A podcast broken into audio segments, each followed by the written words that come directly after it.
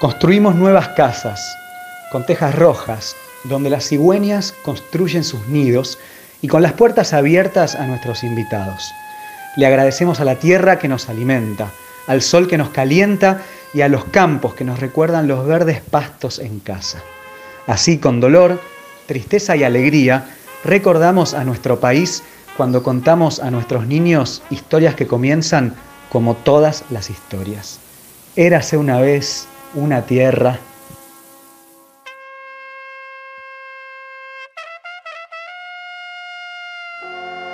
El epílogo de la película Underground, realizada por Kusturica y leído en esta ocasión por Periodistán, nos traslada aquellos últimos años de Yugoslavia como país. Según el reglamento de la FIFA y como opinan ciertas lenguas, el fútbol con la política no se deberían mezclar. Pero ese 13 de mayo de 1990, el conflicto en los Balcanes estalló en un estadio. Las personas que estaban enfrente de la televisión no solo no pudieron ver a los 22 hombres corriendo detrás de una pelotita, como suele decirse, sino que al contrario, fueron protagonistas de un hecho político y futbolístico que auguraba la proximidad de una guerra que desintegraría a todo un país. Soy Lucas Alduendo y esto es Fútbol Rebelde. Episodio 3, La patada de Boba.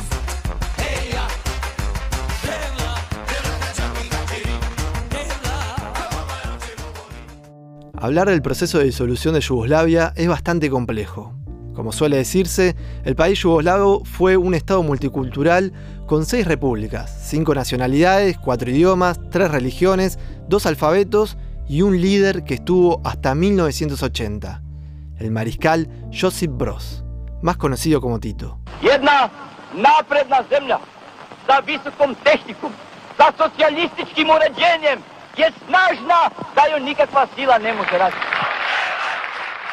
Su muerte es la respuesta que encuentran muchos para explicar el proceso de balcanización que vivió la región en esos tiempos, mientras que otros sostienen que en realidad Tito nunca llegó a resolver esas tensiones nacionales y que aunque estaban adormecidas, siempre permanecieron latentes. Sostienen que varios factores hicieron de despertador, casi todos ellos derivados de una traumática transición que vivió el país hacia el capitalismo.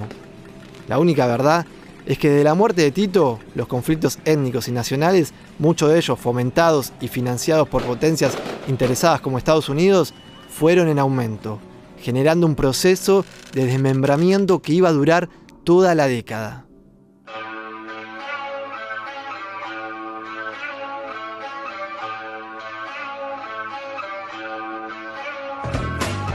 Ese año, en 1990, debían hacerse las primeras elecciones libres tras la unificación de Yugoslavia ocurrida después de la Segunda Guerra Mundial.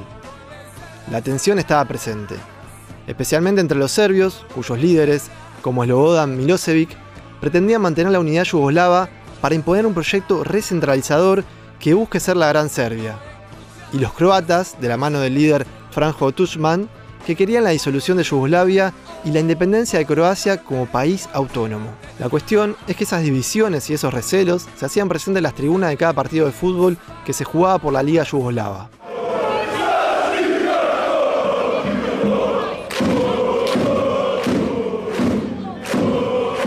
Cada partido explicaba una realidad social. Cada combate entre hinchadas representaba un problema político. Así es como la Yugoslavia de esos tiempos se puede entender a través de su fútbol. Los estadios reflejaron en esa década lo que después se trasladó a la dimensión de un conflicto bélico. El fútbol se transformó en arena política, en un catalizador social y un espacio de condensación de las complejidades sociales. Estas tensiones creo que fueron exacerbadas con movimientos nacionalistas que además tuvieron en el terreno del fútbol un campo de desarrollo muy grande. Las gradas se convirtieron en escenarios precisamente de esta tensión política en la que se buscaba precisamente yo no soy feliz porque el centro, el gobierno central me impide ser yo mismo. El punto de eclosión del clima político y social en un estadio iba a suceder el 13 de mayo de 1990. El clásico del fútbol yugoslavo que se jugaría ese día entre el Dinamo de Zagreb, de la región de Croacia, y el Estrella Roja de Belgrado, de Serbia, dejaría una foto para la posteridad que se volvería icónica en la historia del fútbol. Una imagen que refleja el contexto y la situación política que se vivía en esos tiempos, pero que además muestra que el fútbol no fue ajeno ni es ajeno a los conflictos que ocurrieron y que ocurren en el mundo. Najveći problem je što navijači Dinama nisu, Crvene zvezde nisu bili dovoljno odvojeni od ostalih navijača na južnoj tribini. To je taj gornji deo. Tamo nije bilo milicionera i mogao je pristupiti kogod želi. Ese día el partido se jugaba en el Maximir de Zagreb, un estadio en donde todavía el Dinamo hace de local y que tiene una capacidad de albergar unas 40.000 personas, aproximadamente un cuarto de los habitantes que murieron en la guerra de los Balcanes. Zatim kreće kamenovanje i sa gornjeg dela južne tribine. Navijači Crvene zvezde počinju da lome reklame. Kažu neki štiteći se od, od komana bet, komada betona koji su leteli ka njima. Antes de que comenzara el derby, las gradas estaban colmadas y el clima era pesado.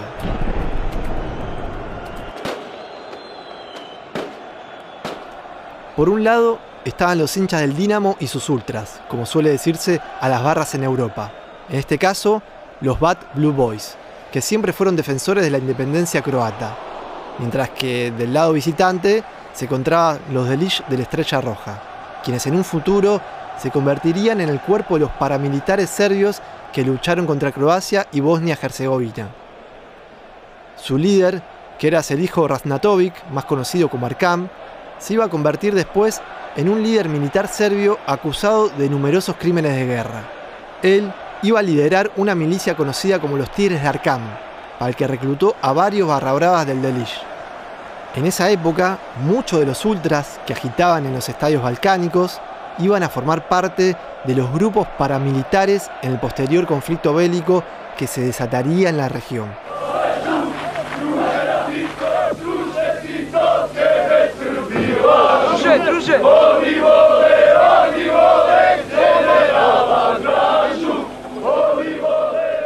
Zagreb Serbia, mataremos a Tuchman. Era lo que cantaban los visitantes de la mano de Arkam.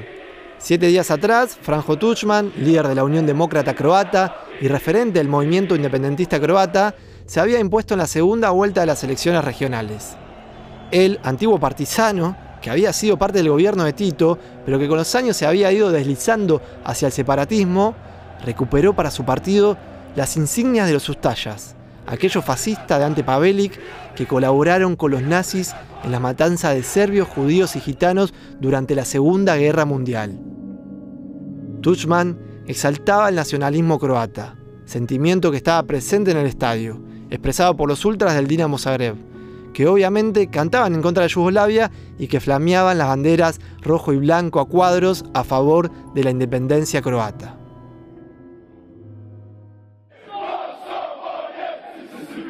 Cánticos Chenny por un lado contra Cánticos Ustallas por el otro. En el medio, los jugadores de ambos clubes, que salían a hacer el calentamiento en un estadio donde pasaba de todo. De todo menos fútbol. Del lado del Dinamo había jugadores como Boban y Zucker, entre los más conocidos. Mientras que por el otro lado resaltaban Stojkovic y Prosinecki, entre los 11 de una estrella roja que era un equipazo. Y que en la próxima temporada, en 1991, saldría campeón por primera y única vez de la Copa de Europa, lo que hoy conocemos como la Champions League. Sería también el último campeón comunista de Europa. Varios de esos jugadores que ese día se encontraban envueltos en un clima de división, hacía tres años atrás levantaban juntos en Chile el trofeo del Campeonato Mundial de Fútbol Sub-20. Esa fue una Yugoslavia que arrasó con todos. En cuartos le ganó Brasil y en las semifinales y final a una Alemania que todavía seguía dividida por el muro de Berlín. En semis fue contra la Alemania democrática de Matías Sammer y en la final por penales contra la Alemania federal de Andreas Moller. Se viene el último penal, le corresponde a Boban, se puede quedar con el título Yugoslavia, va corriendo Boban, gol, gol, gol, gol, gol, gol, gol, gol, gol, gol, gol, gol, gol, gol de Yugoslavia, un gol que cuesta un título, el equipo de Mirko Yossi que celebra ante un estadio nacional repleto. En ese torneo, el futbolista al que lo apodaban Zorro ganó el balón de bronce y ya pintaba como joven promesa. Queda para Boban y el gol de Yugoslavia. Gol de Yugoslavia, una de las figuras del torneo mundial juvenil de Chile. Ahí aparece Pronovic, la pelota que queda para Boban y el gol yugoslavo. Pero su nombre ya de chico se haría famoso por lo que pasaría esa tarde en el partido entre el Dinamo y el Estrella Roja. Como decíamos, el estadio estaba caldeado por las dos hinchadas. El aire se cortaba con cuchillo. En los alrededores del estadio ya había habido pequeños disturbios, pero el comienzo del caos arrancaría cuando los visitantes empezaron a destrozar en las tribunas todos los anuncios que llevaban la palabra Croacia, a quemar las banderas croatas y a destruir los tablones que le separaban del público contrario.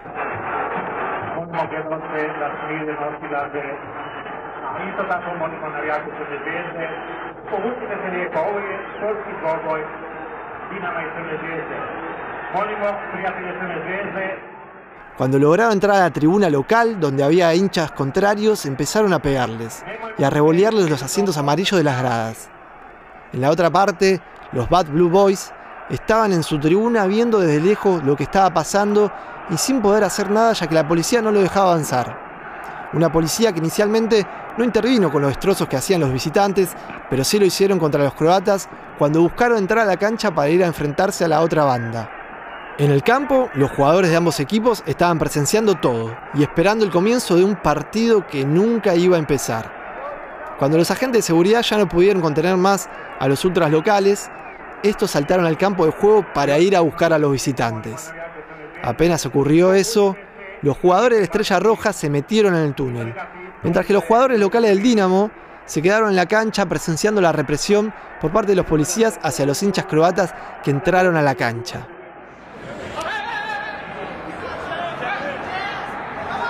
Los jugadores gritaban e intentaban detener a los policías, pero era imposible. Los futbolistas, que siempre son los protagonistas dentro de la cancha, ahora eran meros espectadores de un espectáculo de terror.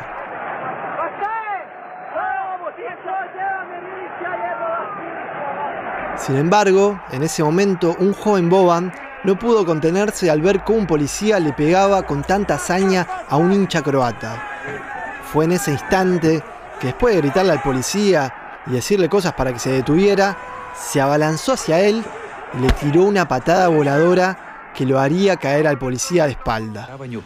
su prema tunelu. Jedino je mladi Dinamov kapetan Zvonimir Boban stao u obranu svojih navijača Njegov skok na milicajca postao je simbolom otpora tadašnjem divljanju velikosrpstva. Za to vrijeme zvezdini navijači su povučeni na najudaljeniji dio tribine. La televisión logró enfocar la acción, pero fue un fotógrafo el que logró captar a la perfección el momento justo. La patada del jugador, el número 10 en la espalda, el policía con la cara hundida en la rodilla, la gorra que volaba por los aires, la cachiporra que no llegaba a conectar bien con el futbolista. Estaba todo el fotógrafo logró una captura que se volvió una imagen icónica de ese partido, de esa época y sobre todo del vínculo que tiene muchas veces el fútbol con los conflictos sociales del mundo.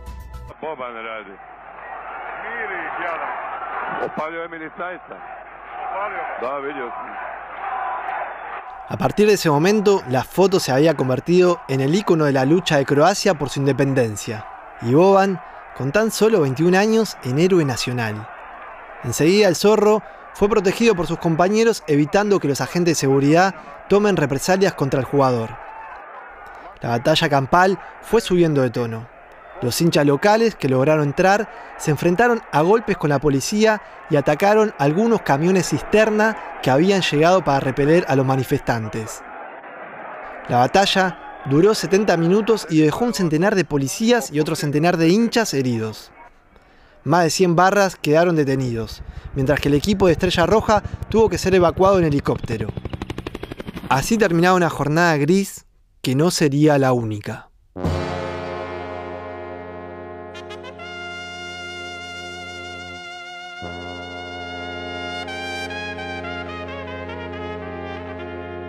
Otro conflicto que ocurriría en un estadio antes de que estallara la guerra de los Balcanes sucedería unos meses después, el 26 de septiembre de ese mismo año. Nuevamente se enfrentaba un equipo de la región croata, en este caso el Hajduk Split, contra un equipo serbio, el Partizan. Los ultras del Hajduk, conocidos como La Torcida, fueron bautizados con ese nombre por dos marineros hinchas del club que en 1950 fueron al Mundial de Brasil y se quedaron fascinados con la hinchada local. La torcida, como le dicen los brasileños a las barras, fue el nombre que todavía los croatas sostienen hasta el día de hoy. Prvenstvene nogometne utakmice između Hajduka i Partizana ovdje u Splitu pred oko 10.000 gledalaca, 10 do 12. Deveto kolo nogometnog prvenstva Jugoslavije. Ese día de septiembre el clima también era hostil.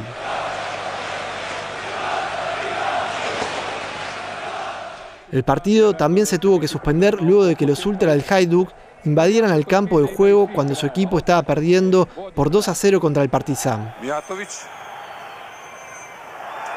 I to je šansa za Đurđevića. 1-0 vodi Partizan. 1-0 vodstvo Partizana, strijelac Đurđević. La torcida entró con banderas croatas a la cancha, haciendo que inmediatamente los jugadores salieran disparados a los vestuarios.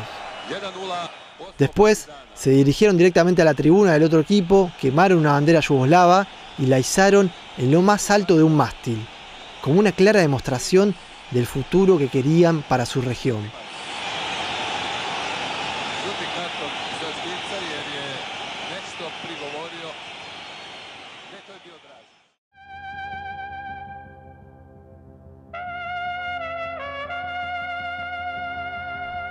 En fin, el fútbol fue un escenario más del conflicto social y del preludio de una guerra que se iba a desatar un año después, cuando Croacia declarara la independencia.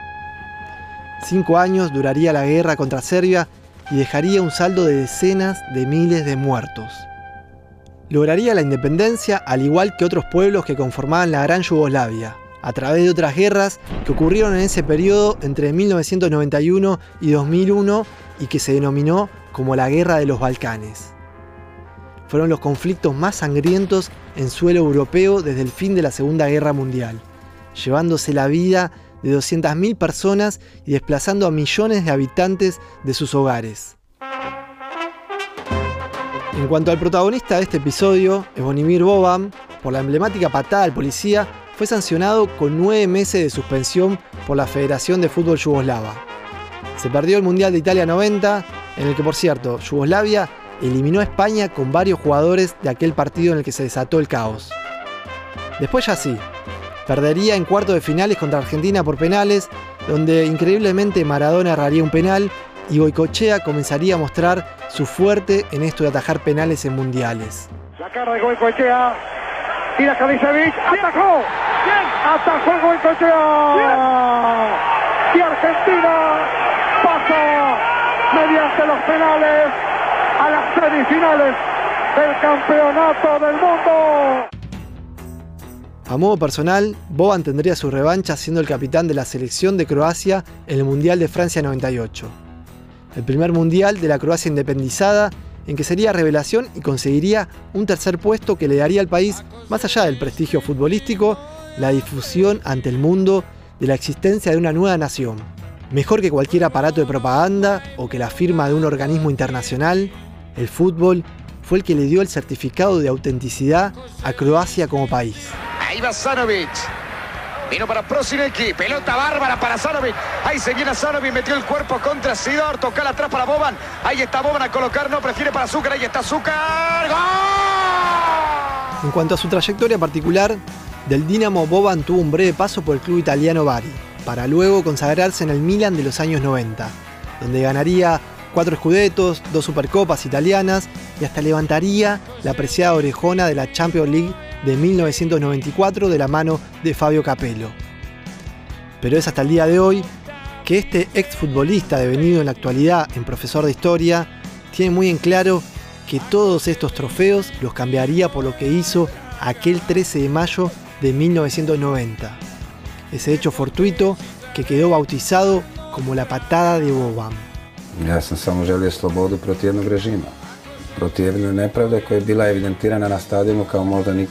Él mismo lo admite años después en una entrevista donde diría, lo volvería a hacer. Estamos hablando de la libertad de un pueblo. Eso vale más que mi carrera futbolística.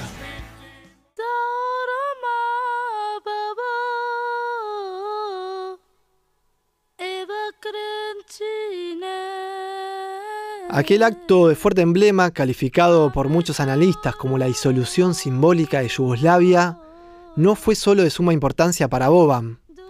Hoy, en el lugar de los hechos, cualquiera que asista al Maximir Stadium de Zagreb verá en la entrada del fondo un mural sobre un grupo de soldados tallados de bronce con una breve inscripción al costado que dice, a los aficionados de este club, que el 13 de mayo de 1990 iniciaron en este mismo campo la guerra contra Serbia.